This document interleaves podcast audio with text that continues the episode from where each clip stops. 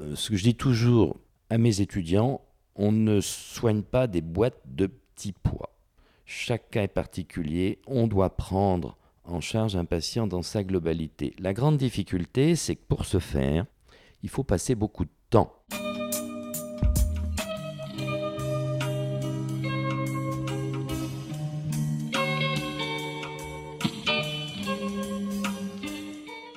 Bienvenue à tous sur Et surtout la santé, votre podcast lyonnais qui parle de santé avec des spécialistes, qui décortique aussi leur routine et le style de vie de sportifs de haut niveau et qui vous aide à comprendre pourquoi ces gens-là sont performants et qui décortique aussi la vie et le parcours de patients aux histoires extraordinaires dans le but de nous inspirer. Aujourd'hui, on est avec un spécialiste lyonnais, le professeur Bernard Pierre, qui est cardiologue, enseignant à la faculté de médecine et président de l'association Cœur et Travail entre autres, parce qu'il a aussi d'autres euh, euh, casquettes. Vous verrez, il se décrira mieux que ce que je pourrais faire. On va parler cœur, on va parler de statine, on va parler euh, de pathologie cardiovasculaire, donc des sujets un petit peu pointus pour certains, mais qui vont répondre à beaucoup de questions. On connaît ben, la polémique autour des statines, on connaît la gravité des pathologies du cœur, et puis ben, vous comprendrez les principaux facteurs qui vont faire que votre cœur restera en bonne santé longtemps. Donc, je vous laisse avec Bernard Pierre tout de suite. Et merci encore à tous ceux qui vont liker le podcast. Ça nous aide à monter au classement, comme je vous le dis à chaque fois, et à continuer l'aventure, à rester motivé dans cette aventure qui est euh, bah, géniale. En termes d'écoute, c'est énorme. Et euh, bah, j'espère que ça va continuer. Donc, merci par avance. Et puis, on se retrouve tout de suite avec Bernard Pierre. À bientôt. Bonjour. Bonjour Étienne. Merci de me recevoir euh, en ce lundi matin. Donc, question d'abord euh, classique. Est-ce que vous pouvez, euh, peut-être pas vous présenter, mais nous dire à quoi ressemblent vos semaines? Et puis, dans cette description, faire en sorte qu'on puisse comprendre un peu qui, qui, vous êtes, ce que vous faites. Alors, que vous dire? Je suis cardiologue, donc l'essentiel de mon activité concerne cette discipline, mais elle est variée puisque j'enseigne à la faculté de médecine et de maïotique Lyon-Sud Charles Mérieux. J'ai une activité de consultation, une activité hospitalière à l'hôpital de la Croix-Rousse, et puis surtout j'interviens dans plusieurs sociétés savantes. La Société française de cardiologie, dans son groupe euh, maintenant important qui s'appelle le groupe Exercice, Réadaptation, Sport et Prévention, mais également à la Fédération française de cardiologie, et dans une association qui s'appelle Cœur et Travail, qui est chargée de distiller la formation médicale continue des médecins du travail et de prévention en France. Voilà, ça fait beaucoup de casquettes. On dit toujours qui embrasse trop mal étreint, mais j'espère que c'est pas le cas. Qui embrasse, vous pouvez répéter cette... Euh, qui embrasse trop mal étreint. D'accord. Donc, euh, C'est-à-dire quand on fait beaucoup de choses, le risque c'est de tout faire mal. Et, comment vous faites pour, euh, pour, ne pas tout faire mal, vous? Ben Écoutez, il n'y a pas de mystère, il faut énormément travailler. C'est-à-dire que les semaines, elles sont, elles dépassent largement les 35 heures, elles sont probablement plus du double. Puis parfois les week-ends aussi, comme vous me disiez, ce week-end vous avez bossé sur votre livre 14 euh, heures par, euh, par jour. Voilà, le week-end est consacré à la préparation des cours et en ce moment à la rédaction, à la relecture d'un ouvrage qui paraîtra en septembre prochain, qui va s'appeler Cœur au travail en question, avec 65 chapitres et 80 auteurs. Et, qu'est-ce qui vous passionne euh, dans ce sujet-là? Comment ça se fait que vous avez autant d'énergie à mettre dans, dans votre métier? Eh bien parce que pour travailler euh, dans cette association Cœur et Travail et proposer des formations aux médecins du travail et de prévention français, je m'aperçois depuis longtemps qu'il y a énormément de difficultés de communication entre les cardiologues et les médecins du travail, et c'est préjudiciable aux patients salariés. Il faut que cardiologues et médecins du travail puissent se comprendre, et il y a beaucoup de travail à faire, parce que le langage euh, des cardiologues n'est pas celui des médecins du travail, et j'allais dire vice-versa. On emploie en médecine beaucoup d'acronymes. Eh bien, il y a des acronymes qui sont évidents pour les cardiologues qui ne le sont pas pour les médecins du travail, et vice-versa. et c'est un problème majeur de santé publique. Et donc vous, la stratégie que vous avez trouvée pour améliorer cette communication entre les spécialistes cardiologues et les médecins du travail, ça a été c'est d'écrire des livres, par exemple, d'avoir cette association qui, qui propose des conférences, j'imagine, aux médecins du travail? Oui, c'est d'écrire des ouvrages. J'en ai déjà euh, coordonné deux précédemment. C'est d'organiser chaque année de nombreux programmes de formation, en général sur 48 euh, heures. C'est d'organiser tous les deux ans un congrès destiné aux médecins du travail. Et c'est également dans le grand congrès annuel des cardiologues français qui se passe à Paris à la mi-janvier, avoir une session qui associe médecins du travail et cardiologues. D'accord, donc là on a un petit bonus en fait, un podcast que vous pourrez faire écouter aux médecins du travail. Alors ce ne sera peut-être pas euh, hyper, euh, comment dire, complet, mais c'est un petit plus. On, va pouvoir faire passer quelques messages. Absolument, donc il va falloir qu'on donne euh, les coordonnées de ce podcast aux médecins du travail et de prévention français. Parfait, bah, on s'en occupera. Alors on va rentrer tout de suite dans le, dans le vif du sujet. Donc j'ai fait des recherches évidemment avant de venir vous interviewer. Et euh, il y a des statistiques qui datent de 2012, je crois, qui expliquent que là, dans les 24 prochaines heures, à partir de maintenant, il y a 3000 Américains qui vont mourir d'une crise cardiaque. Donc je ne connais pas les stats en France. Ça vous paraît... Euh, oui, c'est ça. Alors il faut savoir qu'en France, en Europe plus globalement, tout au moins en Europe de l'Ouest et en Europe du Sud, les Français, les Françaises ont deux fois moins de risques de faire un accident cardiovasculaire grave que les Américains. On est bien placé.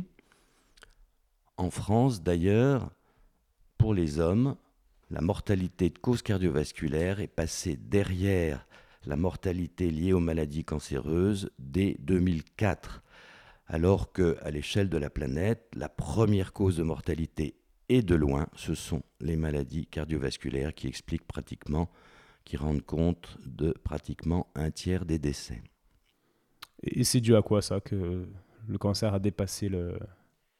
C'est dû à deux choses. La première, c'est qu'on traite de mieux en mieux, de façon euh, de plus en plus performante, les maladies cardiovasculaires une fois qu'elles sont constituées, en particulier dans le contexte de l'urgence qu'est l'infarctus du myocarde, mais encore plus, cela est lié à euh, de meilleures stratégies de prévention. Alors la prévention, c'est à la fois l'hygiène de vie, avec trois grandes règles, ne pas fumer, faire de l'exercice physique, couper court à la sédentarité, on y reviendra, ça n'est pas la même chose, et avoir une bonne diététique que l'on dit classiquement à la méditerranéenne. Et il est vrai que la diététique méditerranéenne a fait ses preuves en diminuant d'environ 30% le risque d'accident cardiovasculaire. D'accord, bah c'est justement euh, c'est une des études dont je voulais vous parler parce que je ne savais pas si vous étiez, comment dire, euh, favorable à, ce genre de discours qui va prôner l'importance de l'alimentation, etc. Donc là, j'apprends que, que oui. Et euh, il y a une étude qui expliquait que c'est l'étude de Lester Morrison. Je ne sais pas si ça vous parle. Et donc, dites-moi si je me trompe, mais ils ont pris des patients qui avaient déjà une crise cardiaque, donc ils ont fait deux groupes, deux groupes de 50, et ils se sont aperçus que six ans plus tard, dans le groupe qui n'avait pas changé d'alimentation, il n'y avait que 12 survivants sur 50. Tandis qu'il y en avait 28 sur 50, euh, non c'est 8 ans plus tard, pardon, mais euh, il y en avait 28 sur 50 dans le groupe qui avait changé d'alimentation. Et 12 ans plus tard, il n'y avait aucun survivant dans le groupe qui n'avait pas changé d'alimentation, et 19 euh, survivants sur 50 toujours dans le groupe qui avait changé d'alimentation Oui, alors c'est une petite étude. On ne peut pas euh, en tirer des renseignements définitifs, mais elle corrobore ce que nous savons. C'est-à-dire qu'une fois un événement cardiovasculaire euh, passé, il convient tout d'abord de changer son mode de vie si celui-ci n'est pas optimal, de corriger les grandes erreurs. Alors c'est vrai de la diététique, mais c'est évidemment vrai de l'arrêt du tabac et de l'exercice physique. D'accord, donc ce sont trois conseils très simples au final. Il n'y a pas besoin d'être formé en nutrition. On fait un petit séminaire et puis, euh, et puis après on dit ça à nos patients. Je me place en tant que médecin du travail par exemple. Parce qu'on parlait, je vous, ai dit que j'ai fait une interview la dernière, c'était avec Marine L'Orphelin, donc qui est médecin. Et je lui ai demandé si elle était formée en diététique, si elle avait des cours de nutrition. Euh, pendant ses études, elle va être médecin généraliste. Et en fait, non, il n'y a aucun cours de nutrition. Et euh, moi, ça me paraissait intéressant de remarquer que la nutrition a un impact énorme sur les maladies, donc là, notamment les maladies cardiovasculaires, mais les gens ne sont pas vraiment formés à ça. Vous êtes d'accord? Non, non, c'est vrai, on n'a pas de cours euh, longs sur ce sujet-là. Mais vous savez, euh, changer des habitudes alimentaires incrustées depuis la petite enfance, c'est très compliqué. Il faut se centrer sur deux grands messages le premier, c'est après avoir repéré les grandes erreurs euh, diététiques, essayer de les corriger. Il y a des Françaises, il y a des Français qui, dès le plus jeune âge, ne mangent par exemple que de la charcuterie et du fromage, qui ont des alimentations euh, qui ne sont pas variées du tout. Donc la première des choses est de repérer les grandes distorsions diététiques et les corriger. le deuxième message, il est d'avoir une alimentation variée, équilibrée, riche en fruits et en légumes, en baies, en légumineuses, en mangeant ni trop ni trop peu, selon sa corpulence, et en faisant trois repas par jour, en ne négligeant pas le petit déjeuner et en ne mangeant pas trop au dîner voyez, c'est des messages extrêmement simples. Il ne s'agit pas de faire des régimes d'exclusion dont on sait qu'ils sont nocifs. Hein, ces régimes que vous voyez fleurir à la veille de l'été dans tous les magazines pour maigrir, par exemple.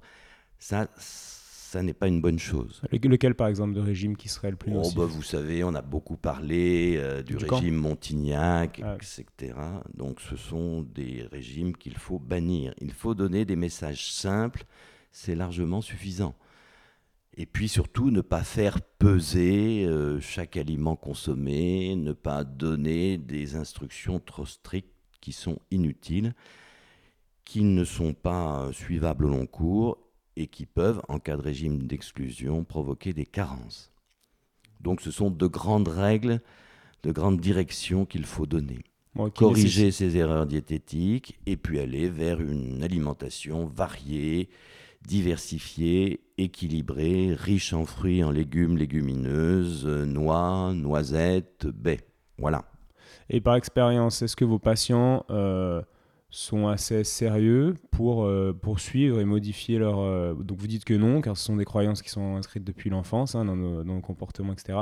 Mais si on avait des statistiques à, donner, vous diriez combien de patients, après avoir fait une après avoir eu des signes, on va dire, euh, cardiovasculaires, combien sont prêts à changer vraiment de, régime alimentaire?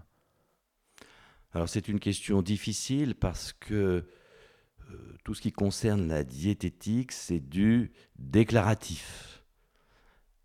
Si certains patients vont vous dire précisément ce qu'ils font et ce qu'ils ne font pas, d'autres vont biaiser en disant docteur, bien sûr que je fais comme vous me l'avez dit. Tout ça, pour euh, ne pas déplaire d'ailleurs à son médecin, pour lui dire qu'il suit bien ses prescriptions. Donc c'est toujours très compliqué. Ce qu'on peut dire, c'est que après un événement cardiovasculaire, surtout si le patient est passé dans un service de réadaptation, pendant les jours, les semaines, les mois qui suivent, il va faire des efforts. Mais très souvent, euh, ces efforts vont fléchir avec le temps. Il faut, en matière de prévention, donner des messages, mais remettre 100 fois sur le métier et l'ouvrage. Encourager. Hein, c'est comme l'écologie, si elle est punitive, ça ne marche pas. Le yaka faut que du médecin, ça ne marche pas. Il faut savoir encourager les patients dans leurs efforts. Ça, c'est un point extrêmement important.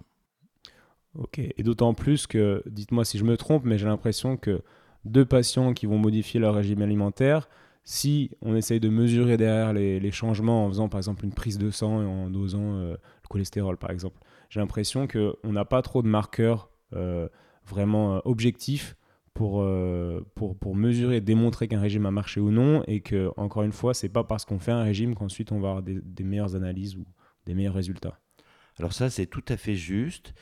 Il faut d'emblée dire que le cholestérol et ses fractions est fort peu dépendant de ce que l'on mange.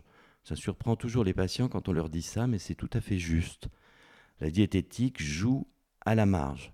la génétique l'emporte sur la diététique.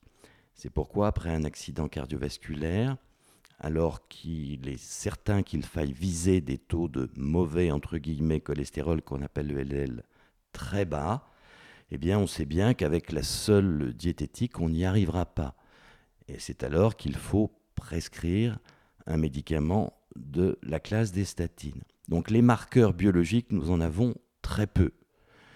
Euh, le poids, en revanche, est un marqueur très intéressant. Hein. En suivant la courbe de poids, ça c'est objectif, on peut voir, tout particulièrement chez les patients qui sont en excès pondéral, si le patient suit globalement correctement les recommandations. Il y a quand même d'énormes variations. C'est-à-dire qu'il y a des patients qui vont faire le même régime que d'autres et qui vont perdre 5 euh, kilos en un an alors que l'autre perdra 25 kilos. On sait qu'il y a des. alors 25 kilos en un an, c'est rarissime. Ça se voit avant tout lorsqu'il y a des, des interventions chirurgicales pour diminuer les quantités absorbées. Interventions chirurgicales sur le tube digestif haut, il y en a plusieurs. Euh, par la seule diététique, perdre 25 kilos en un an, ça ne se voit pas. Ou alors il faudrait ne, manger que des orties. Euh, un régime du hein. camp bien. Bon. Donc euh, il faut viser d'ailleurs des baisses de poids lentes et progressives et non pas des pertes de poids massives chez les patients qui sont en excès pondéral. Parce qu'alors, on va aller vers des on est dans des régimes très restrictifs qui ne seront pas suivis au long cours. C'est les fameuses courbes de poids en yo-yo que les patients en excès podéral connaissent bien. Vous avez des individus qui, dans leur vie, ont perdu 100 à 200 kilos, mais ont repris euh, euh, à chaque fois, après X semaines ou X mois, ces 100 à 200 kilos, tout ça, évidemment, sur des périodes prolongées. Hmm. J'aimerais revenir sur le, cholestérol. Vous disiez que donc on, a une, production, euh, on va dire endogène et un apport exogène, quoi. Donc d'après les stats, l'apport exogène, donc qui vient de l'alimentation, représente seulement un tiers, comme, vous disiez, donc beaucoup moins que les deux tiers de la production qui est euh, qui est euh, faite dans notre foie et qu'on contrôle pas forcément, qui est plus due à de la génétique qu'autre chose. Oui, c'est tout à fait ça. On distingue volontiers le bon et le mauvais cholestérol. D'ailleurs, ce sont des termes qui sont largement faux. On ne doit plus utiliser le terme de bon cholestérol pour le HDL parce qu'il suit, comme beaucoup de paramètres en médecine d'ailleurs, une courbe en U. C'est-à-dire que lorsque ce taux de HDL est fort bas, c'est un très grand risque d'événements cardiovasculaires, et en particulier d'accidents coronariens, d'infarctus du myocarde. Mais on s'est aperçu récemment, à la faveur de grandes études observationnelles, de big data, comme on dit, où on analyse euh, plusieurs centaines de milliers d'individus, on s'est aperçu, c'est une découverte récente, qu'un taux de HDL trop élevé engendre également un surcroît de risque de maladies cardiovasculaires, mais aussi cancéreuses. Ce HDL, il n'est pratiquement pas modifié par la diététique. Il est avant tout d'ordre génétique, il est un peu majoré par l'exercice physique et l'arrêt du tabac. Pour ce qui est du mauvais cholestérol, entre guillemets, celui-ci, plus il est haut, plus on a un risque d'accident cardiovasculaire. Donc là, on parle du LDL. on parle du LDL. Mm. Pour le LDL, pour être extrêmement schématique et ne pas rentrer dans le détail, il est déterminé pour un tiers par la diététique, ce que l'on mange. Si on mange très gras, très riche en graisses saturées, en graisses d'origine animale, on va le faire monter. Mais il compte pour un tiers dans la hauteur de ce taux de LDL. Alors que pour deux tiers, il est lié à la génétique, à son hérédité. D'ailleurs, parfois, pour les taux de LDL les plus hauts, on parle d'hypercholestérolémie familiale, qui est sévère et qu'il faut corriger précocement dans la vie pour éviter la survenue à un âge jeune d'accidents cardiovasculaires et en particulier d'infarctus du myocarde.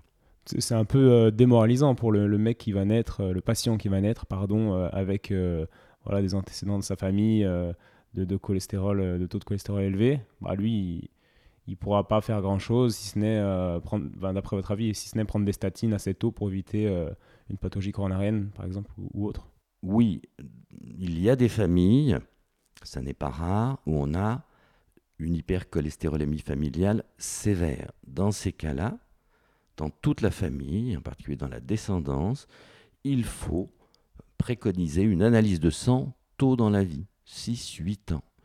Et si le taux de LDL cholestérol est déjà notoirement élevé, eh bien il faut, dès le jeune âge, débuter un traitement par statine qui a fait ses preuves. Parce que, bien sûr, il faudra que l'alimentation soit variée, équilibrée, pas trop riche en graisse dite saturée, c'est-à-dire d'origine animale, mais ça ne suffira pas. Il faudra donner un traitement médicamenteux, j'allais dire malheureusement, parce que ça sera un traitement médicamenteux, bien entendu, au long cours. Souvent les patients disent traitement à vie.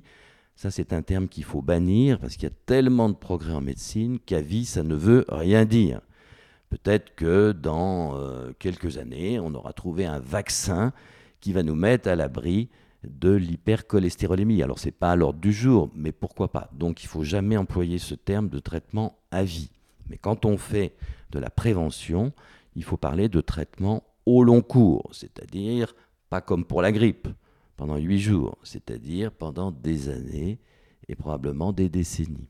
Et on peut vraiment faire le parallèle entre un taux de cholestérol élevé et un risque de maladie coronarienne? Parce que j'ai beaucoup entendu bah, vous savez, par, euh, par des gens qui écrivent des livres, etc., que bon, les taux de cholestérol sont, ont été fixés à, une certaine valeur et que, et que les études en fait, qui ont prouvé que ce taux-là était le taux limite, les études étaient financées par des labos qui, qui, eux, avaient tout intérêt à vendre des médicaments, par exemple des statines, ce qui fait que les valeurs, en fait, euh, ils baissent les valeurs pour qu'il y ait plus en plus de patients en, besoin, entre guillemets, de, statines. Et après, bah, comme ça, les labos qui ont financé les études eh ben, vendent des statines et font de l'argent. quoi.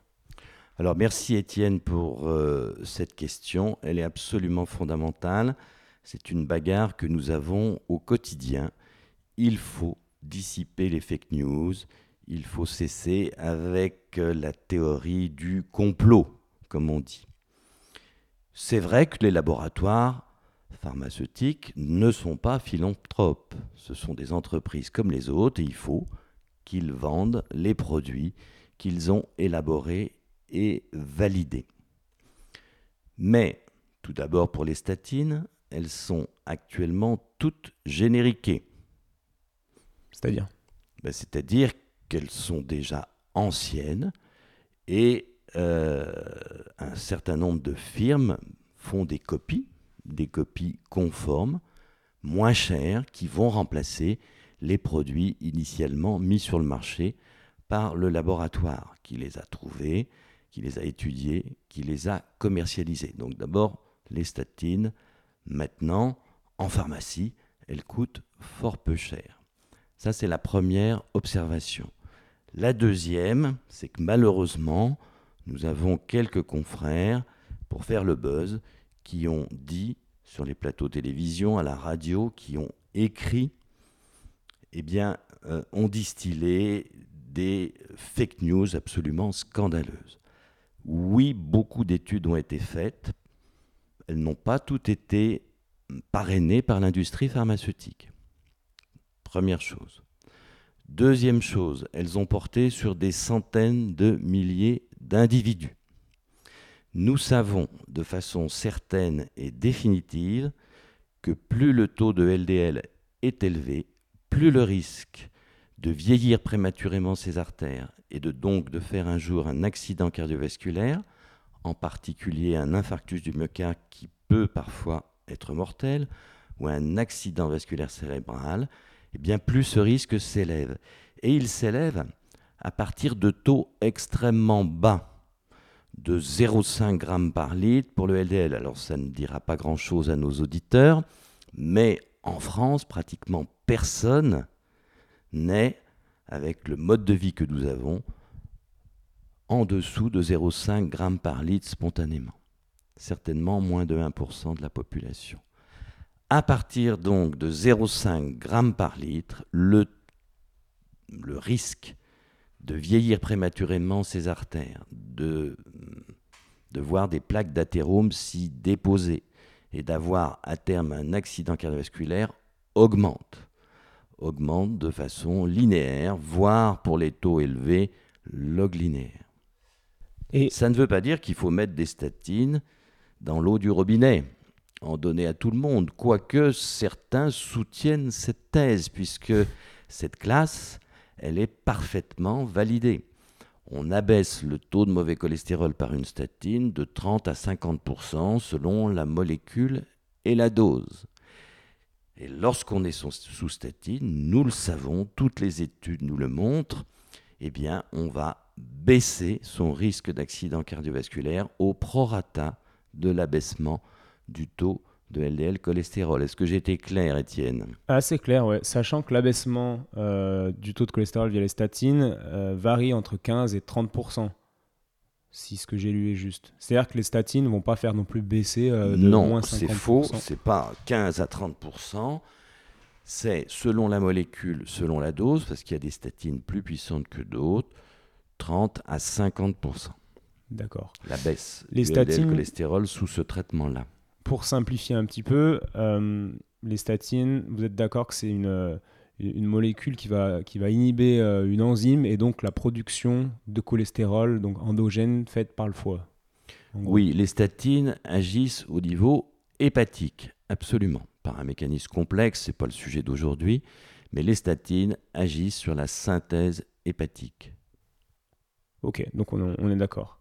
Donc les statines n'ont euh, aucun impact sur le cholestérol qu'on va, manger euh, euh, avec, quand on mange de la, charcuterie, du fromage, comme vous disiez tout à l'heure. D'accord? Il y a une autre classe thérapeutique qui est utilisée, en particulier chez les patients qui sont intolérants aux statines, ça existe, on en reparlera, qui s'appelle l'ésétimib, qui joue, lui, sur l'absorption intestinale du cholestérol je ne vous ai pas dit qu'il fallait manger que du gras quand on avait un taux de mauvais cholestérol trop élevé. Non, mais ça joue pour environ un tiers en moyenne, parce qu'il y a des variations inter-individuelles. Mais une fois que euh, ce cholestérol est absorbé par l'intestin, il va passer au niveau hépatique. Donc là, les statines jouent leur rôle également. Et puis enfin, il y a des médicaments qui associent et une statine et cet ézétimib.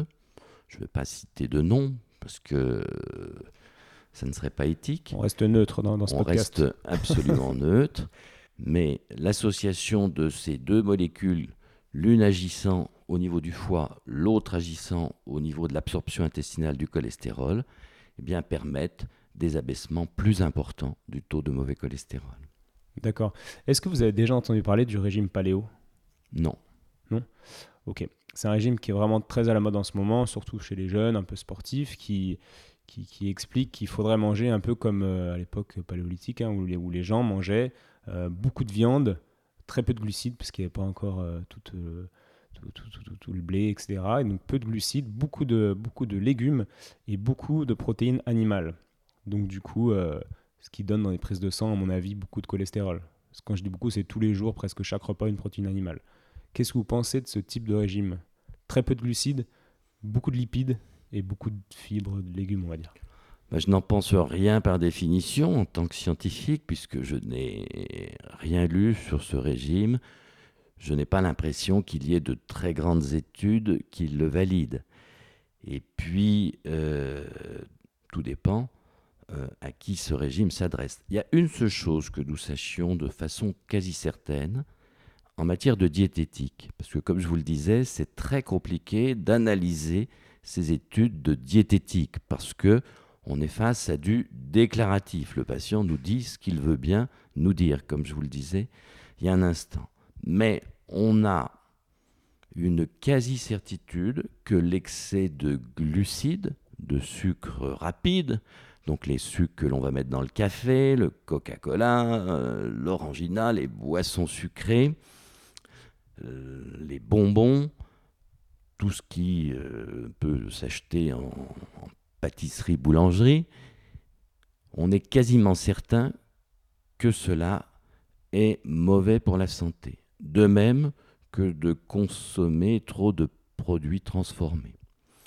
Tout le reste est assez aléatoire et compliqué à analyser, comme je vous le disais.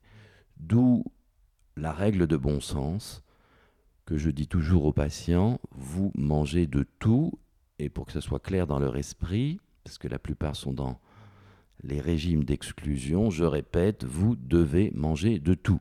Nous sommes des omnivores, il faut manger de tout. C'est une affaire de qualité, de variété et de quantité pour ceux qui ont trop de poids. Il faut qu'ils mangent moins. Pour ceux qui sont trop maigres, il est utile de ne pas se restreindre évidemment en quantité. C'est-à-dire que si, si moi je viens vous voir là au cabinet, euh, je viens pour faire un bilan parce que bon, bah, on m'a conseillé de venir, etc. Parce que j'ai 29 ans, bon, je suis en bonne santé, je suis sportif et mon mode d'alimentation, c'est ça, c'est une, une, alimentation type paléo. Donc voilà, je mange très peu de glucides, de la viande à tous les repas et de protéines animales énormément. Mais mes analyses de sang sont très très bonnes, euh, je vais super bien. Qu'est-ce que, qu'est-ce que vous me dites? Ben, Je vous dis euh, que c'est très bien ainsi, puisque vous mangez de tout. Non, je ne mange pas de glucides, ce qui représente... Oui, mais vous en euh, mangez un petit peu malgré tout. 10% au lieu de, on va dire, 60%, 50%. Ça n'est pas un obstacle. Donc je ne vais pas vous dire, il faut absolument changer. non. Si tout va bien, si vos analyses de sang sont sont sans reproche. Et euh, analyse de sang sans reproche, pour vous, euh, est égal à une bonne santé? Ah ben Non, c'est un des facteurs euh, d'analyse de la santé d'un individu qui est important. Mais c'est tout, ça ne dit pas tout de la santé d'un individu. Hein, c'est pas parce qu'on a une analyse de sang extrêmement détaillée qui porte sur de très nombreux paramètres, tout à fait normal, qu'on n'a pas une pathologie connue ou méconnue d'ailleurs. D'accord. Alors, j'ai plusieurs sujets, vous savez, dans ce podcast, c'est à l'image de mon esprit, ça va un peu dans tous les sens. On va revenir sur les statines avant de parler d'autres choses, mais sur les statines, ben, on va passer... Euh, allez, on passe directement au cas clinique parce que c'est un cas clinique avec les statines. C'est un, patient qui doit avoir environ 55 ans, euh, qui fait du sport, qui mange bien, qui fait attention à sa santé. Et euh, je finis le, le, cas clinique. Et euh, par contre, son père est mort au même âge, 55 ans, d'une crise cardiaque, je crois. Et donc, son médecin traitant euh, lui presserait des statines parce qu'il a vu euh, sur un examen de routine que je crois que c'était une. Non, pas un scanner, je crois, un scanner cardiaque, c'est comme ça qu'on dit? Un scanner coronaire. Un score calcique coronaire, ça s'appelle. Ok. Donc il a vu des, des petites plaques d'athérome et du coup il lui a prescrit des statines pour éviter qu'il fasse comme son père, entre guillemets. Sauf que ce patient sportif a énormément d'effets secondaires, il se sent plus faible, il se sent ouais, c'est ouais, faible, il a l'impression d'avoir pris un énorme coup de vieux depuis qu'il prend ses statines. Un truc un peu euh, intuitif, quoi, il se sent mal. Et euh, la première question, c'est je me disais, à l'image d'un dos, si on fait une, imagerie d'un dos d'une personne de 50 ans, euh, une IRM on va dire, bah, je me dis, moi en tant qu'ostéo, je me dis ok, on va trouver des disques un peu on va dire des discopathies, pour simplifier. Et j'ai tendance à dire, bah, c'est normal en fait. Parce que les médecins aiment bien dire, euh, oui, vous voyez, votre disque est usé, il faut faire gaffe, etc. En même temps, qui n'a pas de disque usé à 50 ans? Est-ce qu'on peut faire le même parallèle avec euh, une artère coronaire? Est-ce qu'elle est censée être nickel ou est-ce que c'est pas normal à 50 ans d'avoir des petites plaques d'athérome? Alors, Étienne, votre cas clinique est très intéressant. Il y a énormément de choses à dire. La première chose, c'est qu'il n'est pas très précis pour un scientifique. Quand vous me dites environ 55 ans, on a son âge, 54, 55 ou 56. Mais un homme à 55 ans, bien entendu qu'il n'est pas vieux. Première réflexion.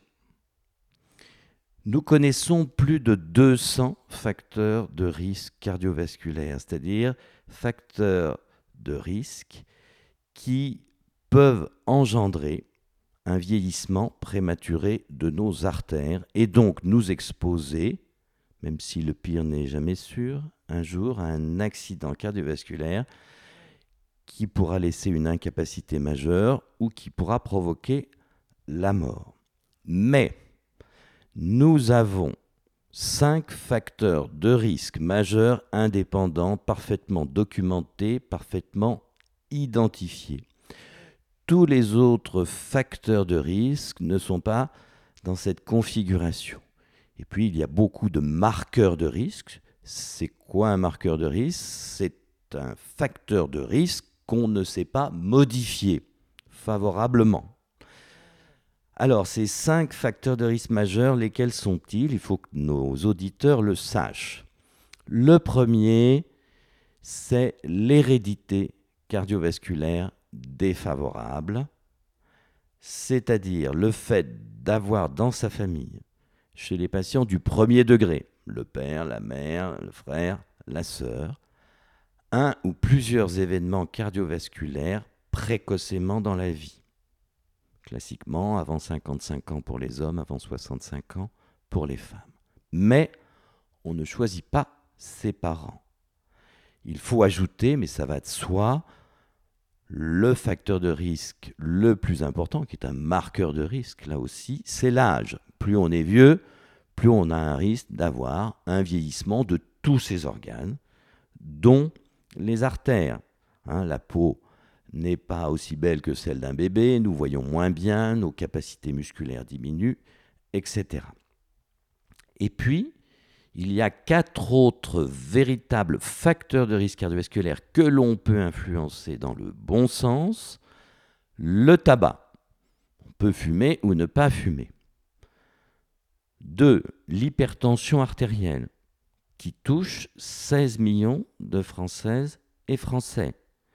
Plus on avance en âge, plus on a un risque d'être hypertendu. Je vous donne quelques chiffres tout simples. Quand on est tout jeune, alors pour un cardiologue tout jeune, c'est d'avoir 20 ans, 30 ans, il y a cependant 10% d'hypertendus vrais dans cette classe d'âge qui souvent se méconnaissent hypertendus, parce qu'ils ne vont jamais chez le médecin. L'hypertension, ça ne donne pas de symptômes, sauf exception. Donc si on ne fait pas mesurer sa pression artérielle, on ne peut savoir si on est hypertendu. Deux, l'excès de mauvais cholestérol, dont on parlait il y a un instant, le LDL, et l'insuffisance de bon, entre guillemets, on a vu que c'est un terme qu'il fallait bannir, l'insuffisance de bon cholestérol, le HDL. 3. Le euh, diabète, qu'il ne faut pas oublier. En fait, c'est 4. Donc, euh, j'ai dû me tromper dans mes chiffres. Je répète, les facteurs modifiables, le tabac, l'hypertension artérielle, l'hypercholestérolémie et le diabète. Il y en a bien d'autres, dont on y reviendra. Beaucoup sont très très importants. La sédentarité, le manque d'exercice physique, le fait euh, d'avoir trop de poids, par exemple, et enfin, ne pas oublier le stress psychosocial. On en reparlera juste après du stress. Donc ce patient n'a aucun des, quatre facteurs, ni diabète, ni hypertension, et en plus il est sportif, il n'a pas non plus de, cholestérol. Il a juste euh, sur le coroscan euh, quelques plaques d'athérome. Donc la question c'est est-ce pas normal à son âge non plus d'avoir un petit peu de ça? Faut-il traiter avec les statines, quitte à avoir des effets secondaires qui vont l'empêcher de se sentir bien euh, et de s'épanouir dans sa pratique sportive qui est importante pour lui? Alors, premièrement, il ne faut pas dire qu'il n'a pas de facteur de risque. Il en a deux importants. Le premier, c'est son âge, parce qu'il a dépassé 50 ans. Le deuxième, c'est son hérédité, mm-hmm. puisque son père est décédé subitement à 55 ans. Alors on ne sait pas de quoi, mais la probabilité la plus grande, c'est qu'il soit décédé d'un infarctus du myocarde. Il faut savoir que l'infarctus du myocarde, une fois sur deux, il est inaugural. Ça veut dire quoi dans notre jargon médical? Ça veut dire que c'est la première manifestation de la maladie. Il n'avait aucun symptôme avant, il ne se plaignait de rien. Donc il a deux facteurs de risque majeurs, son âge et son hérédité. Vous me dites, il n'a pas de cholestérol. Ça ne veut rien dire. Il, est dans la moyenne, on va dire. Oui, mais dans la moyenne, euh, dans la moyenne euh, qui est euh, notée par les laboratoires qui font les dosages, c'est déjà un taux de cholestérol qui n'est pas optimal. Comme je vous ai dit, le, le risque d'événement cardiovasculaire augmente à partir de 0,5 g par litre. Si vous regardez les résultats des analyses des laboratoires, si vous avez 0,5, euh, si vous avez 0,7, 0,8, 1 g par litre, on va vous dire que vous êtes parfait. vous serez en dessous du seuil où cela devient fâcheux annoncé par le laboratoire. Donc il faudrait voir plus précisément son bilan lipidique, comme on dit, voir quelle est sa hauteur précise, la hauteur précise de son taux de LDL cholestérol et la hauteur de son HDL cholestérol. Comme je vous l'ai dit, celui-ci ne dépend que de la génétique. Et par ailleurs, dans notre arsenal thérapeutique, nous n'avons aucun moyen de l'influencer favorablement, efficacement. Ce que nous savons faire, c'est une seule chose, c'est baisser le taux de mauvais cholestérol, de LDL, entre autres par la classe des statines. Donc, par ailleurs, cet homme de 55 ans, il a probablement eu ce qu'on appelle un score calcique coronaire. Ça nous vient des États-Unis, c'est un examen qui est de plus en plus couramment pratiqué parce que c'est un puissant marqueur de risque d'accident cardiovasculaire et en particulier coronarien chez des patients qui n'ont aucun symptôme. Alors de quoi s'agit-il? Le patient passe dans un scanner, ça va très très vite, l'acquisition du signal, c'est quelques minutes, et le logiciel d'interprétation nous calcule un score calcique. De quoi s'agit-il? Il quantifie toutes les plaques d'athérome calcifiées qu'il repère au niveau des coronaires. Ce score calcique, il peut être à zéro, rien n'a été repéré, il peut être modérément élevé ou très élevé. Eh bien, c'est un marqueur extrêmement, extrêmement important. C'est à l'heure qu'il est le plus puissant de risque d'événements cardiovasculaires. Plus le score calcique est élevé, plus le risque est important. C'est ce qu'on appelle l'athérome infraclinique, c'est-à-dire que c'est des patients qui sont sportifs, qui vont bien, comme vous l'avez dit, mais qui pourtant sont à risque. Quand ce score calcique dépasse 100, mais surtout 300. Il y a des scores calciques à 1000 et plus. Hmm. L'idéal, c'est d'être à zéro. Malheureusement, je n'ai pas le score calcique de ce patient pour vraiment euh, creuser ce cas clinique. Mais est-ce que vous pourriez me répondre à, la question, euh, une des questions que vous avez posées? Est-ce que c'est pas normal? Est-ce que, est que vous, en tant que cardiologue, vous commencez à être inquiet? Euh, dès qu'il y a un score calcique Est-ce que c'est pas normal en fait de ne pas être à zéro à 50 ans, tout simplement? Alors, vous avez raison. Rares sont les euh, patients qui sont à 0 à 50 ans. C'est l'idéal d'être à 0. Mais je vous dis, je vous redis, tout dépend de la hauteur de ce score calcique. d'accord. Plus il va être élevé, plus le risque de cette personne qui va très bien, qui a une bonne hygiène de vie, on s'en réjouit. C'est la meilleure façon de faire de la prévention. Il faut toujours commencer par l'observance des trois grandes règles d'hygiène de vie. Ne pas fumer, je radote, mais c'est tellement important, couper court à sa sédentarité et faire de l'exercice physique, voire sportif, ça n'est pas la même chose, on y reviendra, et avoir une bonne diététique. La question qui se pose, Étienne, est bonne. Est-ce qu'il faut, chez ce patient-là, ajouter un médicament qui indéniablement a fait l'épreuve de son efficacité. Si j'avais un score calcique très élevé, je prendrai une statine, quel que soit mon taux de mauvais cholestérol. Parce que je sais que plus je vais la baisser, plus je vais réduire mon risque d'accident cardiovasculaire. Alors, pour terminer sur cet excellent cas clinique, ça c'est très important. Le patient prend sa statine. Il ne va pas bien. Il se plaint de beaucoup de misère. La question, pour nos auditeurs, elle est très importante. Est-ce que cette sensation de mal-être, est-ce que tel, tel, tel symptôme est le fait ou pas du médicament? En clair, est-ce qu'il y a un lien de causalité? La tendance naturelle des patients et des médecins, c'est de faire un lien qui n'existe pas toujours, loin s'en faut. Pour les médecins, ça peut les arranger. Je donne un médicament, mon patient guérit. il est persuadé que s'il a guéri, c'est parce qu'il est tombé sur un bon médecin qui lui a donné le bon médicament. Mais c'est souvent faux. Parce que la guérison, elle est le plus souvent spontanée qu'on prenne ou qu'on ne prenne pas de médicaments.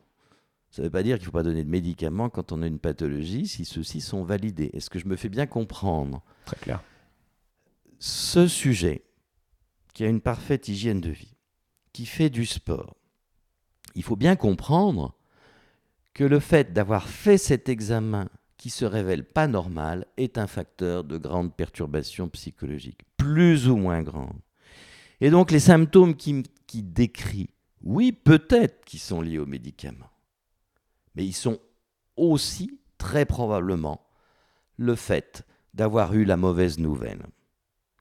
Et pour un médecin, c'est toujours difficile de démêler le bon grain de livret. D'ailleurs, beaucoup de sujets se plaignent sous statine d'avoir des douleurs musculaires, d'avoir des douleurs. Or, je voudrais dire qu'après 50 ans, quand on se lève et qu'on a pas mal quelque part, c'est qu'on est au cimetière.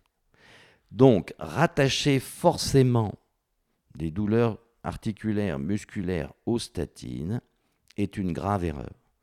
Quand on fait des études, comme vous le soulignez au départ, dites randomisées, c'est-à-dire qu'on tire au sort deux groupes d'individus. L'un a le médicament, l'autre a un placebo. Là, on peut faire de bons comparatifs. Et on s'aperçoit que lorsqu'on inscrit ces patients dans une étude randomisée en double aveugle, comme on dit, c'est-à-dire que pendant tout le temps de l'étude, ni le patient ni le médecin ne savent si c'est le placebo qui est pris ou le principe actif. Eh bien, quand on fait ce type d'étude avec les statines, on s'aperçoit que oui, il existe bien quelques douleurs musculaires, ligamentaires, articulaires, mais c'est extrêmement, extrêmement marginal. Bah, pour, l'essentiel, l'effet secondaire des statines, c'est un effet nocebo, qui est d'autant plus important que le patient va sur Internet et lit euh, de la littérature totalement farfelue. Mais pourtant, désolé, je vous coupe un petit peu, mais c'est connu qu'il y a eu, euh, donc j'ai noté le médicament, le Staltor, qui a, été le premier, un des premiers médicaments, euh, des premières statines. C'est une des statines commercialisées qui a été rapidement abandonnée. Hum. Pourquoi? Parce que cette statine avait une marge entre l'effet bénéfique et l'effet euh, maléfique extrêmement étroite. Donc un certain nombre de patients ont fait des effets secondaires à cause de cela. Ce n'est pas le cas des statines mises actuellement à disposition sur le marché. mais Pourtant, pourtant, on sait que c'est prouvé que ça provoque quand même des, une rhabdomyolyse, une destruction musculaire qui est, qui est, mise en évidence par les prises de sang et des dosages de, de créatine phosphokinase par exemple. Et ça, on peut pas le nier en fait, c'est une réalité. Oui, cela existe, c'est absolument rarissime. La plupart des patients qui se plaignent d'avoir mal aux muscles, aux articulations, aux ligaments, ont ces enzymes strictement normales. C'est-à-dire la rhabdomyolyse grave qui peut être mortel. Bien sûr. Ça existe, mais c'est absolument exceptionnel. Moi, je n'en ai jamais rencontré.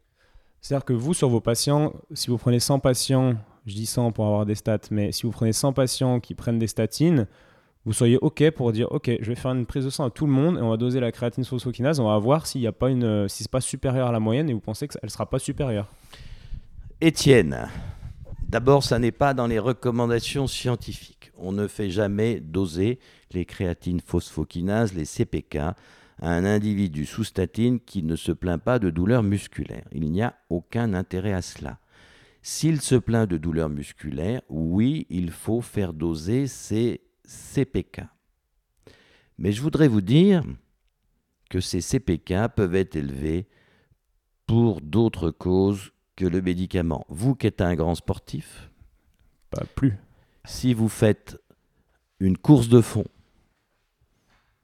plusieurs kilomètres jusqu'à un marathon et que on dose vos CPK dans les jours qui suivent, vos CPK seront au plafond, vont dépasser 1000. alors que normalement, elles sont à 10, 20, 30, 40 ou 50. Donc là encore, il faut savoir interpréter les examens. C'est bien beau de faire des examens, mais il faut les interpréter selon les données de la connaissance actuelle. Ok, super réponse. Et j'aimerais en revenir au stress parce qu'effectivement, quand on annonce à ce patient euh, qui est en bonne santé et qui a, comment dire, euh, bah, qui croit être en bonne santé, on lui annonce qu'il faut qu'il prenne des statines parce qu'il y a un potentiel risque cardiovasculaire. Donc effectivement, il y a un stress qui s'associe à ça. Et donc le stress, vous en parlez dans votre livre, et j'ai noté une, petite statistique, vous disiez que le stress au travail augmente de 68% le risque de coronaropathie.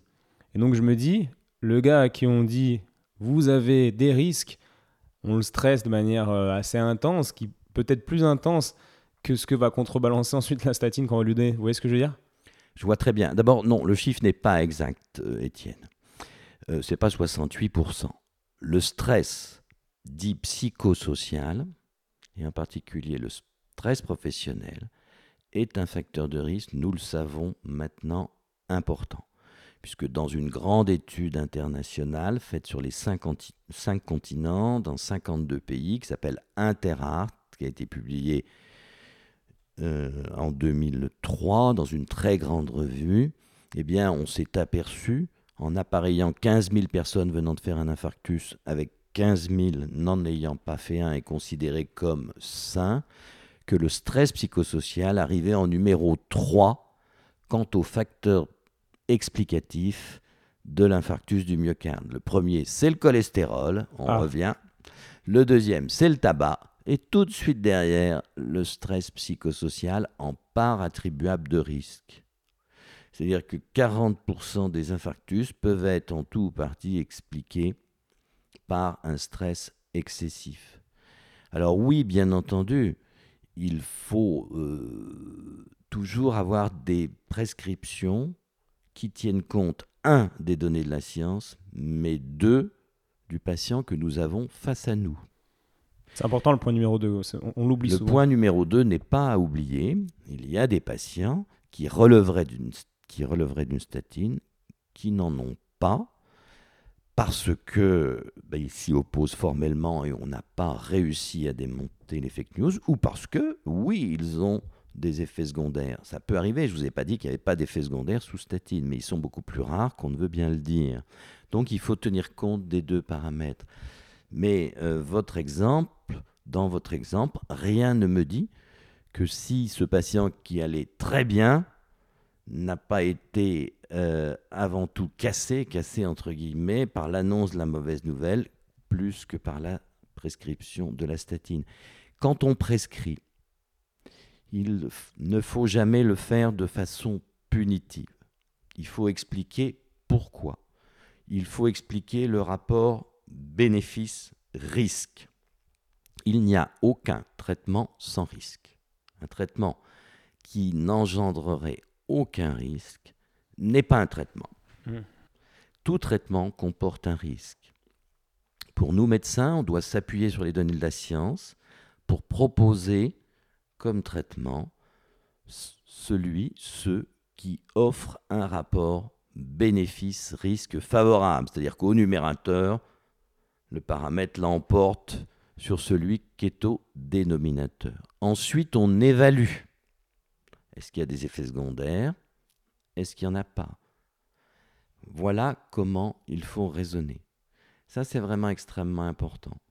Et d'ailleurs, les recommandations des sociétés savantes nous invitent à faire ainsi. On quantifie le risque cardiovasculaire global d'un individu, c'est-à-dire le risque qu'il a de faire un événement cardiovasculaire, en quatre catégories. Faible, en cinq catégories. Faible, modéré, intermédiaire, haut ou très haut. Plus le risque cardiovasculaire global de l'individu est faible, plus on doit avant tout proposer une stratégie de prévention basée sur l'observance des conseils hygiéno-diététiques. Plus il est élevé, plus ces conseils hygiéno-diététiques sont importants, mais plus il faudra aussi ajouter un traitement si celui-ci est correctement vécu du patient. Mais avant, il faut bien expliquer au patient que ce médicament n'est pas une punition, une purge à prendre tous les jours, il faut expliquer aux patients qu'on en attend un bénéfice en termes d'espérance de vie, voire de qualité de vie. Ça, c'est très important. Il faut toujours mettre en avant le positif. se développe actuellement la psychologie positive. On sait que le fait d'être épanoui, d'être heureux, c'est un facteur de prévention cardiovasculaire.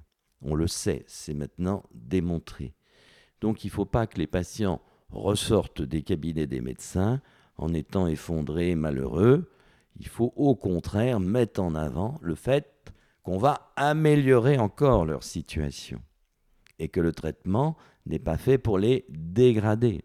Il est fait pour les améliorer sur le court, moyen et long terme. Le but, c'est d'avoir une vie longue, certes, mais une vie de bonne qualité. Il ne s'agit pas d'être dans un état végétatif, ce n'est pas notre objectif à nous médecins. C'est d'augmenter l'espérance de vie, si on le peut, et de faire en sorte que la qualité de vie soit améliorée. Je suis bien d'accord. Et c'est hyper intéressant cette notion de psychologie positive parce que vous, euh, vous allez essayer de faire de votre mieux pour dire au patient que c'est pour lui, etc., que c'est pas une punition, que vous travaillez ensemble. Très bon discours. Est-ce que vous n'auriez pas d'autres outils pour, euh, pour optimiser les, bénéfices suite à cette, euh, comment dire, les bénéfices en lien avec la psychologie positive Est-ce que vous avez par exemple des, bah, psychologues avec qui travailler qui vont qui vont, je je sais pas, casser quelques croyances, etc., et faire en sorte que le patient change d'état d'esprit pour ensuite avoir moins de stress et être en meilleure santé, etc. Alors on ne va pas envoyer tous nos patients chez le psychologue, bien entendu. Il faut, ça c'est très compliqué, proposer au patient, s'il y a une indication de prise en charge psychologique, le bon praticien, c'est-à-dire celui avec lequel pourra être noué un lien de confiance. Et il faut que ce psychologue clinicien ait été euh, bien formé et ne fasse pas euh, de la psychologie hurluberlu comme on peut le voir, parce que des plaques psychologues, il y a tellement de types de prise en charge psychologique qu'il faut être vigilant, parce qu'il y a beaucoup de charlatans dans ce métier aussi. Il y a des psychologues excellents, et puis des psychologues qui font un n'importe quoi et qui s'intitulent même psychothérapeutes alors qu'ils n'ont fait aucune étude.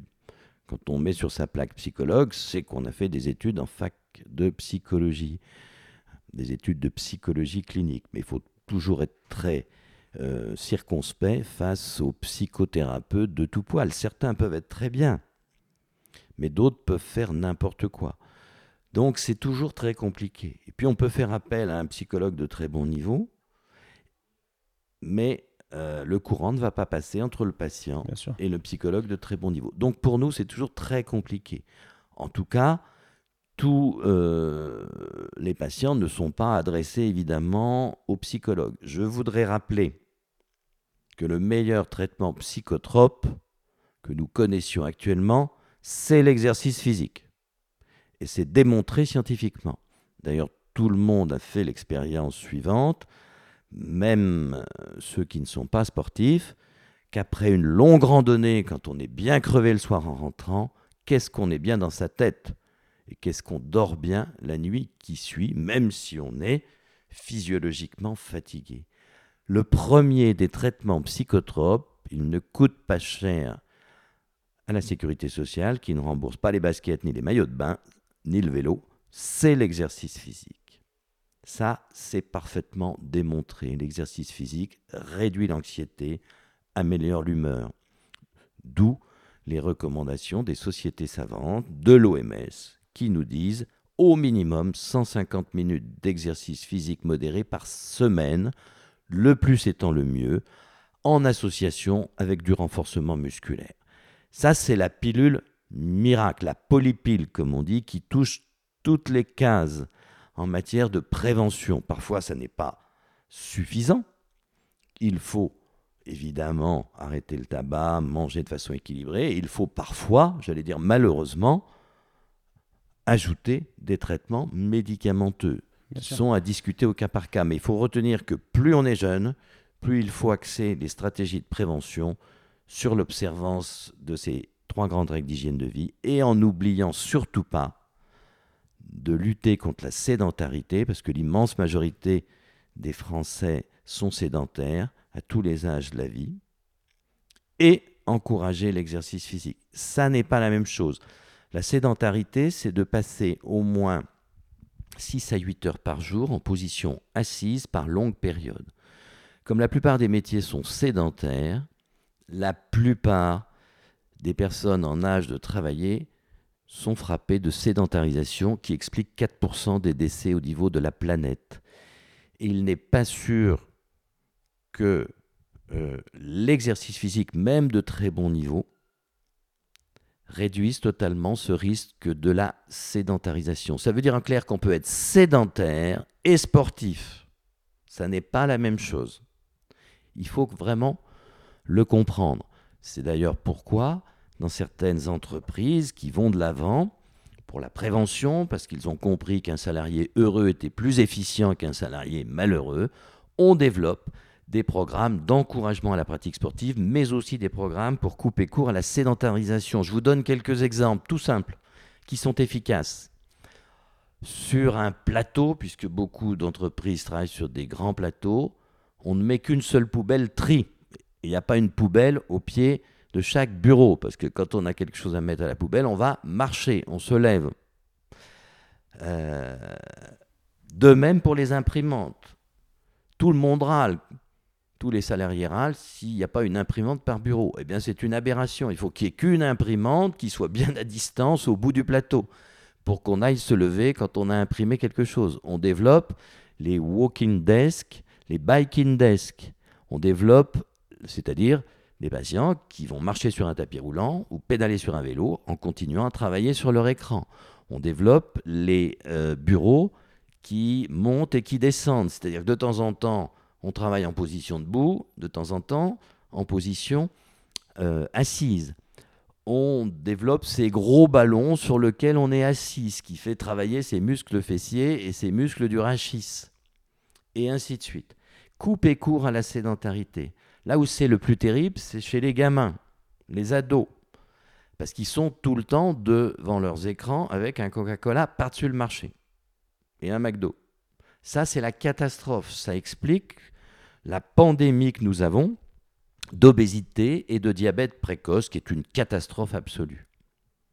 Donc que ces gamins, ces adultes jeunes qui sont tout le temps devant les écrans, ben, ils mangent moins bien, ils font moins d'exercice physique, ils sont plus obèses, ils sont plus rapidement diabétiques, hypertendus, et ils auront, dès l'âge moyen de la vie, des complications, des complications graves, euh, qui vont amputer leur qualité de vie et leur espérance de vie.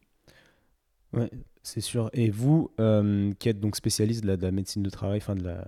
Non, je ne suis pas spécialiste de, la médecine du travail, je suis, je suis cardiologue, mais je m'intéresse beaucoup à la médecine du travail pour présider l'association Cœur et Travail. Donc du coup, vous devez être euh, assez favorable au, comment on dit, remote, de, zut, télétravail, au télétravail les patients qui vont pas. Parce que là, ce que vous décrivez, en fait, je trouve que ça fait un peu, euh, un peu laboratoire avec des hamsters qui tournent dans des roues et qui sont productifs et que le seul objectif final, c'est la productivité et, euh, euh, et, et, l'entreprise. Et au final, en tant qu'individu, ok, on fait tout. Ça me fait penser, j'étais à San Francisco il y a trois mois. J'avais une amie qui travaille à Facebook, donc je suis allé visiter les locaux de Facebook. Génial, table de ping-pong de partout. les employés se sentent trop bien parce que bah, de toute façon, il faut qu'ils attirent les cerveaux du monde entier pour ensuite euh, leur projet dont on ne connaît pas trop les, voilà, la, suite. Mais euh, bref, et quand j'ai vu ça, j'ai trouvé ça hyper triste en fait, parce que sur le papier, ok, les gens sont heureux, ils ont tout ce qu'il faut, euh, bouffe saine à volonté, terrain de sport, mais ouais, je crois que l'être humain en fait, c'est on va, on va à l'inverse de ce que la nature aurait voulu de nous à la base, quoi. Non, mais bien entendu, bien entendu, il, faut, il ne faut pas ça, c'est un des écueils de la prévention. Tout le monde ne peut pas se lever à la même heure, aller faire sa demi-heure de footing à la même heure, manger la même chose à la même heure. Et, ça, c'est ça le problème, une grande tristesse. Une grande... Mais on en est très loin. Parce qu'il y a des conseils qu'on peut proposer, qu'on peut prodiguer, et puis l'observance. Chaque cas est particulier en médecine, évidemment. Parce que je me dis que si on faisait un peu, bon, là c'est peut-être des fake news aussi, mais bon, c'est connu que dans les pays nordiques, en Suède, bon, ils ont diminué le temps de travail énormément pour bah, faire en sorte que les gens s'épanouissent, etc. Donc ils sont plus heureux, ils peuvent faire leur sport ailleurs que sur leur, lieu de travail, pardon. Quand même, ce qui est quand même plus sexy. Et puis euh, voilà, en fait, moi ce que je pense, c'est qu'il faudrait recréer, refaçonner le lifestyle et, euh, et, la façon qu'ont les gens de travailler et l'entreprise de faire travailler les gens. Qu'est-ce que vous pensez de je ça? crois, Je crois qu'on s'est mal compris. les exemples que je viens de vous donner, c'est pour lutter contre la sédentarisation qui explique 4% des décès mondiaux. Ouais. Autre chose est d'encourager l'exercice physique et sportif. Il y a des entreprises qui encouragent les compétitions en interne. Vous avez parlé du ping-pong ou des compétitions entre entreprises à peu près de la même taille. Ça, c'est autre chose. C'est encourager euh, l'exercice physique, finalement essentiellement en dehors de l'entreprise. Le fait de développer des outils pour couper court à la, sédentaris- à la sédentarisation, c'est utile. Hmm. Hein en plus, ça rapporte des sous à l'entreprise. Une seule imprimante au lieu d'en avoir 50 sur un plateau. C'est très bien, ça fait lever les gens. Ça, c'est pas euh, du Ça, c'est gagnant-gagnant. C'est bien. C'est du, euh, c'est du gagnant-gagnant. Absolument. Bref, tout ça pour dire que moi, je suis assez partisan de, de, de, de- de- comment dire, d'a- d'avoir du temps et de faire autre chose que bosser pour son entreprise, mais c'est un autre sujet en fait. Non, mais vous avez tout à ça. fait raison. Cela dit, cela dit, là encore, chaque cas est particulier. C'est notre très grand philosophe, notre plus grand philosophe qui s'appelle Pascal, que tout le monde connaît, qui disait que le travail est le meilleur des divertissements. Il y a des personnes qui sont parfaitement épanouies au travail, qui travaillent beaucoup, et c'est certainement un facteur euh, euh, favorable pour leur épanouissement et donc, in fine, pour leur qualité de vie et espérance de vie. Et puis, il y a beaucoup d'autres individus qui ne se plaisent pas au travail, et on en a de plus en plus, parce que le travail n'est pas intéressant, parce que le management est, déficient, est agressif, et cela, bien, pour cela, bien entendu, euh, moins ils vont passer de temps dans l'entreprise, mieux ça vaudra pour eux. Là encore, cas est particulier. Moi, je travaille beaucoup, je fais un peu de sport. Euh, bon, faites quoi comme me- sport, vous? Moi, je fais du vélo, du golf, du ski, de la natation. Et je suis dans les recommandations de l'OMS et de la Société européenne de cardiologie. Ski, natation. Pas mal, parce que c'est. ouais. Et un peu de marche aussi. Ok. Parce que moi, ce qui, ce qui, me, ce qui me dérange un peu, c'est que ces statistiques sont très, euh, comment dire, euh, un peu fourre-tout. C'est-à-dire que stress au travail, évidemment, comme vous dites, il faut, ensuite euh, individualiser tout ça. Mais par exemple, on sait très bien que le stress, il y a une énorme différence par rapport euh, à, un stress qui va être choisi. C'est-à-dire, c'est le stress de l'entrepreneur, c'est le stress du, gars qui va travailler en libéral, qui est un peu passionné, etc et euh, voilà, qui est différent du stress qui est, qui est subi. C'est-à-dire c'est le manager qui est entre le marteau et l'enclume et qui au, au final maîtrise rien. Et là, c'est encore plus, enfin beaucoup plus pervers quoi, comme stress. Alors, vous avez tout à fait raison. Le mot stress est un terme générique qui ne veut rien dire. Qu'est-ce qu'il faut dire pour être tout à fait simple? Il y a un grand psychologue qui, il y a quelques décennies en arrière, avait émis cet aphorisme Seuls les morts ne sont pas stressés. C'était qui? Je ne sais plus son nom. Il me, revient, il me reviendra peut-être au fil de notre conversation. Seuls les morts ne sont pas stressés. Ça veut dire quoi? Ça veut dire que nous, humains, mais aussi globalement dans le règne animal, nous avons besoin d'agents stressants, c'est-à-dire d'agents stimulants, pour nous faire progresser, pour nous faire bouger, pour nous faire avancer. Ce qui est pathologique, c'est la surréaction la réaction excessive, la mauvaise réaction aux agents stressants. Pour une situation identique, vous aurez des individus qui vont avancer avec plaisir, aiguillonnés par l'agent stressant. Pour d'autres, cet agent stressant va avoir des conséquences extrêmement délétères. Une anxiété, voire une dépression engendrée par cet agent stressant. Là encore, chaque cas est particulier. En médecine, c'est vraiment fondamental, c'est ce que j'enseigne aux étudiants. Il y a les données de la science qui s'appuient sur de grandes études, sur des moyennes, mais nous devons traiter un individu donné, avec une histoire donnée, avec une pathologie donnée, avec des euh, souhaits sur sa vie, qui... et il faut en tenir compte. J'ai l'impression que c'est ça qui est un peu compliqué justement parce que, euh, bon, vous, vous avez euh, beaucoup d'activités, comme on disait au début, Euh, moi aussi. Et ce qui fait que je vois moins de patients que euh, mes collègues qui travaillent 6 jours sur 7, qui voient 12 patients par jour, qui voient 70 patients par semaine. Et en fait, j'ai testé ça, hein, des, semaines avec beaucoup de patients. Et une des raisons pour lesquelles je me suis diversifié et que je fais des podcasts, etc., c'est que c'est qu'en fait, je, suis plus efficace avec mes patients. J'apprends des choses et je suis plus efficace parce que ben, j'en vois pas trop pour rester, euh, comment dire, euh, sur le patient. En tout cas, je fais au mieux. Et j'ai l'impression que les thérapeutes qui voient beaucoup de monde, euh, et, ben, ils se font plus chier avec ça, en fait. Ils ont plus l'énergie mentale pour prendre le, patient en tant qu'individu et, aborder le, patient de manière un peu complexe. Vous voyez ce que je veux dire? Mais je vois très bien, il faut prendre un patient pour nous médecins dans sa globalité. Il a un sexe donné, un âge donné, euh, des parents euh, qui lui ont donné tel ou tel type euh, d'éducation. Il a été éduqué, il a des souhaits pour sa vie qu'il réalise ou qu'il ne réalise pas. Le degré de frustration peut être plus ou moins important. Il a éventuellement malheureusement des pathologies ou des risques plus ou moins élevés. Donc tout ça est à prendre en compte. On prend euh, ce que je dis toujours à mes étudiants, on ne soigne pas des boîtes de petits pois. Chaque cas est particulier, on doit prendre en charge un patient dans sa globalité. La grande difficulté, c'est que pour ce faire, il faut passer beaucoup de temps.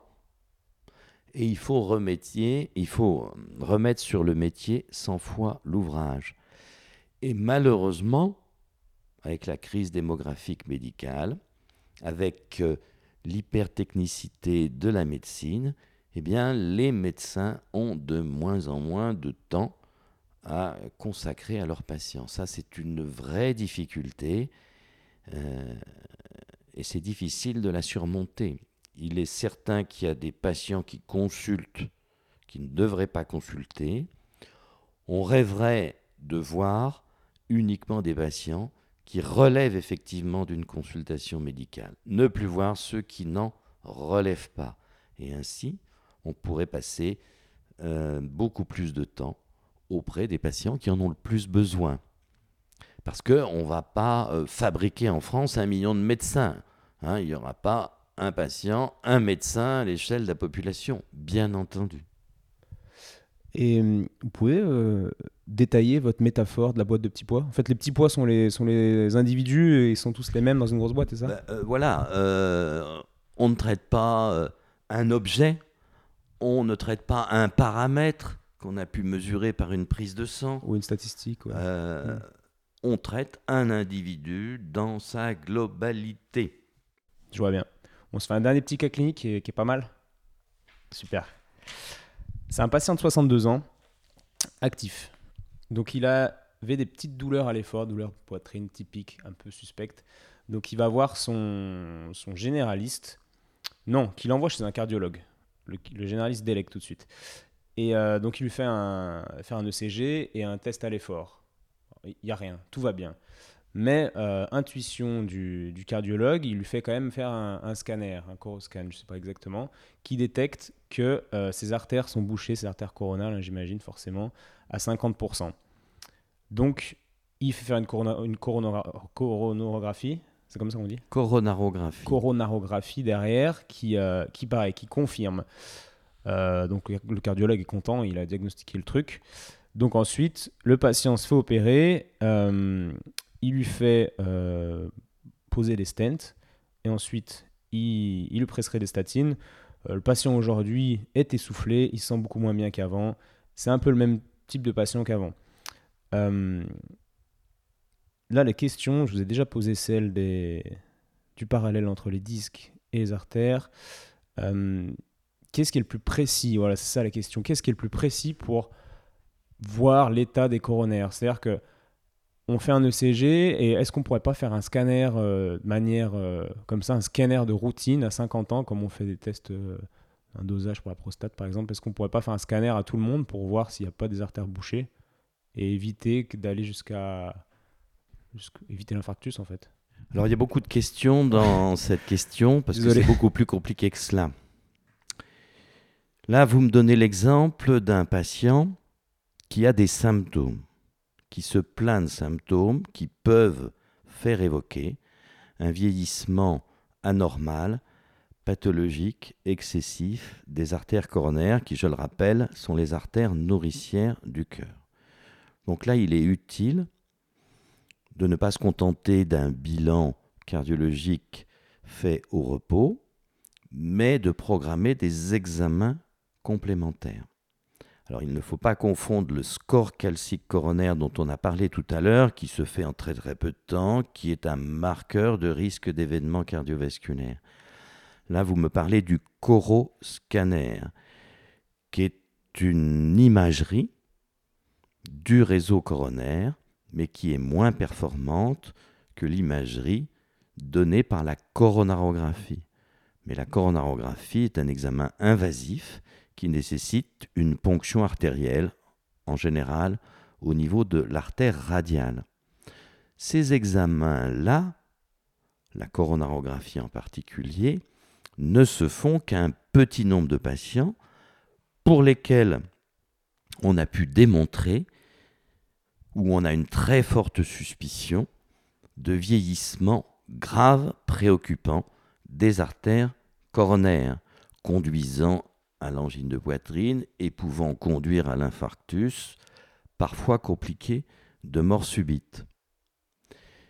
Donc la coronarographie n'est réalisée que chez ce type d'individu parce que en arrière-plan, le cardiologue qui est quasi sûr que le réseau coronarien de son patient est très pathologique, eh bien va alors décider soit de d'angioplastie avec pose de stent, soit même dans certains cas, dans les cas les plus fâcheux, d'une chirurgie de pontage.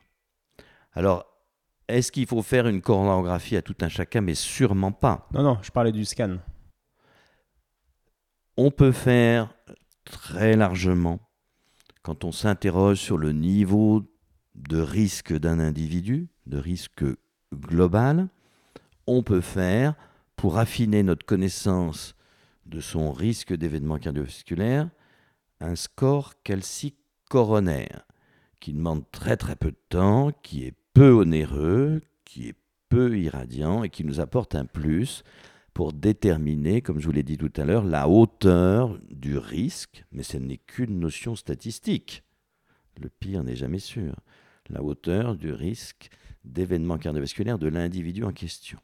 Pour tous les autres examens, et il y en a beaucoup, test d'effort, test d'effort doublé d'une scintigraphie, échographie d'effort, IRM de stress, angioscanner, coronarographie, Là, il s'agit d'indications extrêmement ciblées hmm.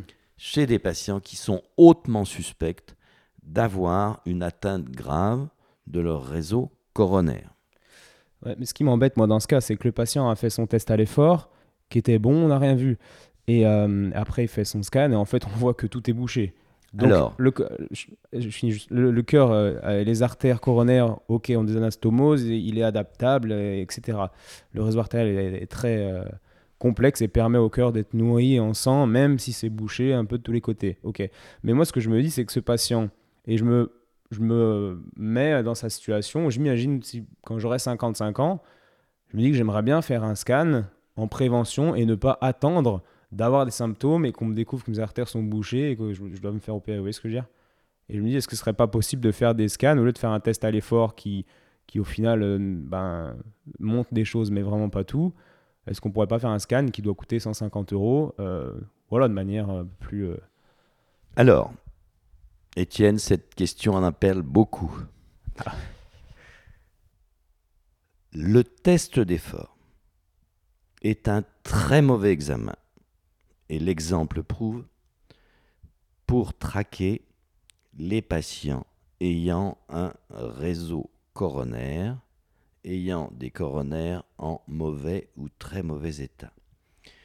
C'est un examen qui comporte, comme on le dit, beaucoup de faux positifs et beaucoup de faux négatifs. En moyenne, au moins 20% de faux positifs c'est-à-dire que le test est pathologique, mais pourtant les coronaires de l'individu ne sont pas pathologiques.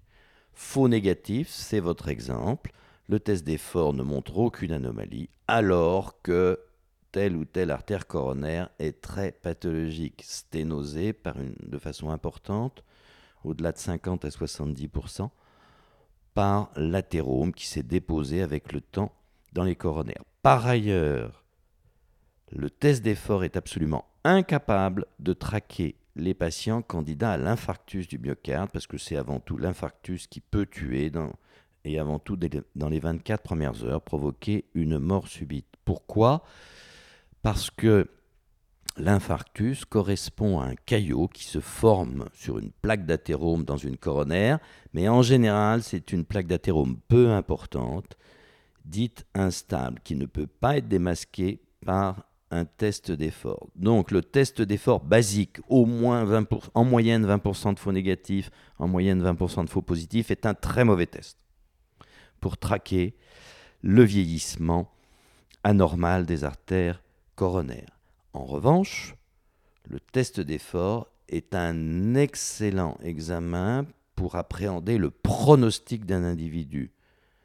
Le meilleur marqueur de longévité chez l'homme comme chez la femme, qu'il soit malade ou non malade, le meilleur marqueur de longévité que nous ayons, c'est la performance maximale à l'effort développée lors d'un test d'effort de routine. Donc ça, c'est un point très important.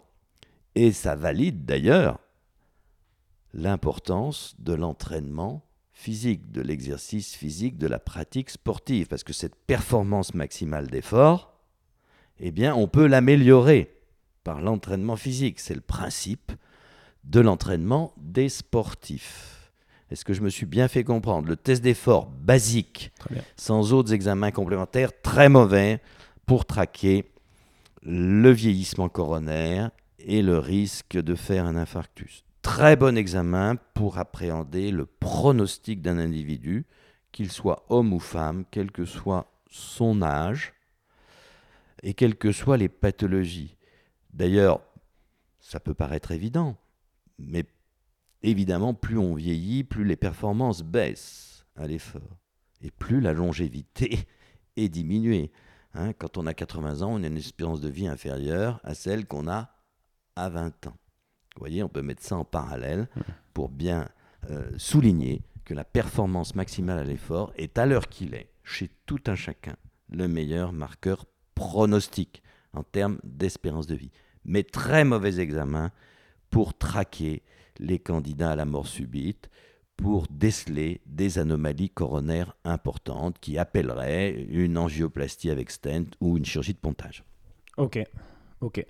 Et euh, j'ai bien compris votre histoire. Juste pour clarifier, en fait, pour finir, euh, le, le, gros risque quand les artères se bouchent, on est d'accord que les artères se bouchent via des plaques d'athérome qui vont diminuer la lumière de l'artère, le diamètre, et ces artères vont ensuite se calcifier, etc. Et l'endothélium, donc la, partie euh, euh, interne de la membrane qui recouvre un peu la plaque, moi c'est ma vision, dites-moi si je me trompe, c'est qu'elle va être aussi fragilisée, et le risque en fait surtout c'est bon, on a les plaques d'athérome qui vont réduire le diamètre, mais le sang passe toujours dans l'artère, donc c'est bon. Mais le risque, c'est quand l'endothélium est lésé, qu'on a une petite lésion, puis qu'ensuite il y a un thrombose, thrombus, un thrombus qui vient boucher l'artère, ensuite nécroser une partie du cœur. C'est ça le risque en fait, c'est la lésion.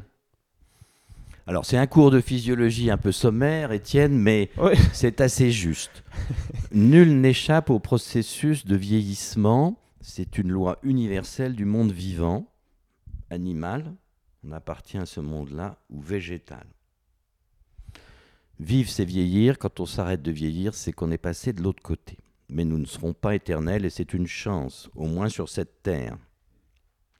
Nous savons par des études qui ont été faites chez des enfants décédés avant 10 ans, non pas de cause cardiaque, mais par malformation, par cancer, par accident, ça peut malheureusement arriver, lorsqu'on étudie de façon fine leurs artères coronaires, on trouve déjà les premiers stries de cholestérol dans la paroi de leurs artères. Donc on commence à vieillir dès la naissance, peut-être même avant d'ailleurs, enfin dès la naissance.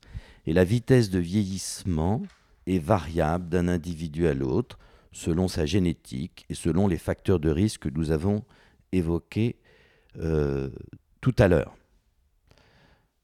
On n'échappe pas à ce processus de vieillissement. Avec le temps, ces strict cholestérol deviennent des plaques d'athérome, c'est-à-dire des plaques de cholestérol doublées de cellules un peu particulières qu'on appelle cellules spumeuses macrophages.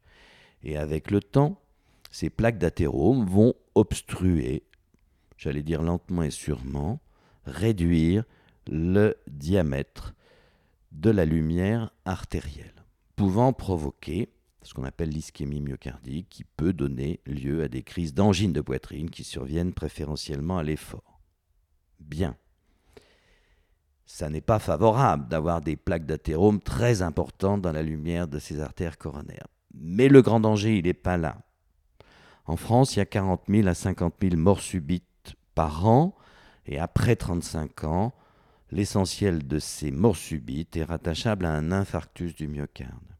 C'est-à-dire, comme vous l'avez dit, à la formation d'un caillot au niveau d'une plaque qui est dite instable. Les plaques d'athérome, elles peuvent être stables ou instables. On le voit ça? Les dangereuses, ce sont les plaques instables qui peuvent alors se fissurer, se décoller, s'éroder et être le point d'appel à la formation d'un caillot au niveau de la plaque instable qui va boucher alors et d'un instant à l'autre qui va boucher complètement ou parfois incomplètement l'artère coronaire provoquant un infarctus qui euh, peut être mortel par un trouble du rythme très grave qui s'appelle la fibrillation ventriculaire, qui est constamment mortelle, sauf si on fait un choc électrique externe, si on a la chance de faire sa mort subite devant témoin avec un défibrillateur pas loin et avec euh, des euh, personnes alentour sachant faire le massage cardiaque externe. Les deux sont nécessaires. Hein. Les défibrillateurs seuls, on sait que ça ne marche pas. Il faut à la fois éduquer la population aux gestes qui sauvent, au massage cardiaque, et euh, utiliser un défibrillateur. Les deux sont nécessaires. Donc voilà le grand danger. Malheureusement, et c'est la, difficulté, et c'est le défi du futur pour le monde cardiologique, c'est d'authentifier, de déceler ces plaques jeunes et instables. Pour l'heure, on ne sait pas faire. Ce qu'on sait faire, c'est mettre en place les meilleures stratégies de prévention possibles pour éviter ce dépôt de plaques d'athérome, ces plaques pouvant être stables ou instables. Et je répète, c'est les trois grandes règles d'hygiène de vie, ne pas fumer, manger de façon variée, équilibrée, riche, fruits, légumes, légumineuses, noix, noisettes, baies, c'est couper court à sa sédentarité faire de l'exercice physique. Et, si nécessaire, et c'est souvent nécessaire, traiter correctement l'hypercholestérolémie, le diabète, l'hypertension artérielle, gérer au mieux son stress psychosocial. Et toutes ces mesures conjuguées vont contribuer à ralentir, mais non pas à interrompre, ce processus de constitution des plaques d'athérome dans nos artères et contribuer aussi à la stabilité des plaques une fois constituées. Est-ce que c'est clair? Super clair. En plus, ça résume un peu tout votre message, quoi, qui est assez simple moins de tabac, euh, évitement de la sédentarité, activité musculaire et puis euh, gestion de, des pathologies, diabète, hypertension. Je pense que là, le message c'est assez simple quand on synthétise tout cela à l'oral ou à l'écrit. Ensuite, dans la pratique, c'est une autre paire de manches, comme on l'a vu, et je redis, chaque cas est particulier. super message. Et comment, euh, je me demandais, comment est-ce qu'on vient vous consulter, vous? C'est des médecins généralistes qui, ont, qui vous envoient leurs patients pour une pathologie cardiaque ou on peut venir de nous-mêmes si on a envie? Alors, euh, normalement, un patient doit respecter ce qu'on appelle le parcours de soins si le soin est remboursé par l'assurance maladie. C'est-à-dire que pour consulter un cardiologue, eh bien, le parcours de soins dit que préalablement, le patient en question doit euh, demander un courrier de son médecin traitant sollicitant un bilan cardiologique, un avis cardiologique. Puis s'il vient de sa part, de, de la part de, personne, Ben, on, de sa on- on ne poche. re- on ne refuse personne, bien entendu. Il y a, on, on a des patients qui viennent hors parcours de soins, mais dans ces cas-là, et euh, théoriquement, sauf si on est face à une symptomatologie d'allure urgente, eh bien, le patient n'est pas remboursé par la sécurité sociale. Et ça coûte combien une consultation chez un cardiologue? Une certaine somme. Ça dépend des examens qui sont faits. une, une consultation de routine, là, par exemple. euh, Une consultation de routine euh, doit être au tarif de la sécurité sociale euh, autour, je ne connais pas les chiffres exacts, de 50 euros, mais selon